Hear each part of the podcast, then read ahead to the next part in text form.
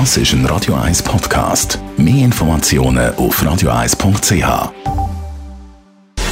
Gesundheit und Wissenschaft auf Radio 1. Unterstützt vom Kopfwehzentrum Irlande Zürich. www.kopfwww.ch Äh, Nigelnagel brandneue Beziehungsstudie habe ich für euch, und zwar aus der Schweiz. Und da haben wir herausgefunden, nach zehn Jahren Beziehung ist man am Tiefpunkt.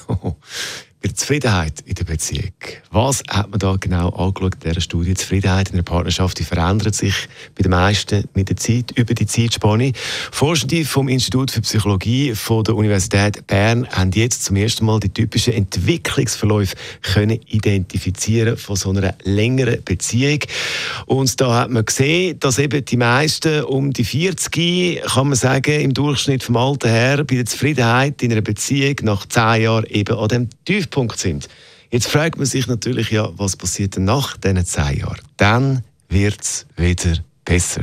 Weil der Tiefpunkt ist nur vorübergehend, dann wird es wieder besser.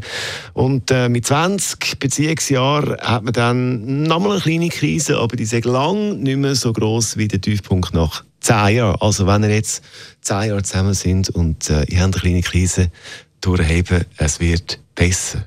Die Universität Bern hat es gesagt. Ski Alpin, da halten wir euch auf dem Laufenden über den Riesensalon von der Frau zu Courchevel, Frankreich. Michel Gisin. Das ist ein Radio 1 Podcast. Mehr Informationen auf radio1.ch.